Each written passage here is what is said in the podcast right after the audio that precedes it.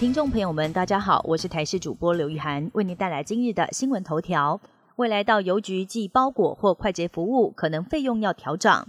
中华邮政统计，去年因为网络购物平台业者时效竞争，还有新冠疫情的影响，国内包裹看快捷在去年亏损大约二十六亿元，而其中包裹的邮资比民间宅配业者价格低超过三成。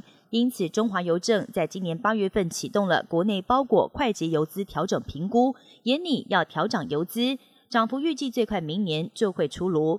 请假真的好难。根据人力银行调查，有六成七的上班族曾经因为请假遭到主管刁难或质疑，原因包括人手不足、加重同事工作量，甚至是主管的个人喜好导致有假请不得。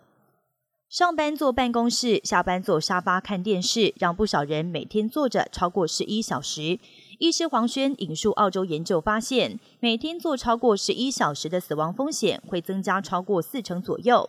医师建议，坐九十分钟就应该起来活动五分钟到十分钟，不要让久坐累积身体的负担。中国国务院前总理李克强昨天因为心脏病发，今天凌晨在上海逝世，享受六十八岁。李克强是中国结束文革、恢复高考的第一批知识分子，地方经历也相当完整。他的李克强经济学在强人政治下虽然终难发挥，一年前的中共二十大更在年龄没有到顶之下确认裸退，在今年初交出了总理职位。如今传出人生谢幕，让不少人相当的震惊。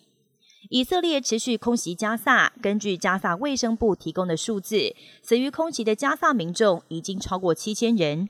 不少难民躲避战火及在恶劣环境中，再加上医疗资源缺乏，让不少难民身体出了状况。加萨的联合国难民救济单位也因为燃料即将用尽，导致救援工作快要停摆。而另外一方面，俄国外交部也证实，哈马斯有一个代表团正在莫斯科进行访问。俄国是否暗中援助哈马斯，引发外界的关注。每年到了秋冬之际，印度各地饱受雾霾之苦，在今年也不例外。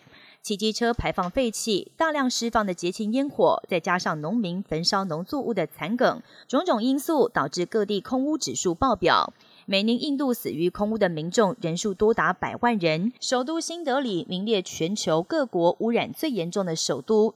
居民形容生活在这里就像是待在毒气室，死亡风险相当的高。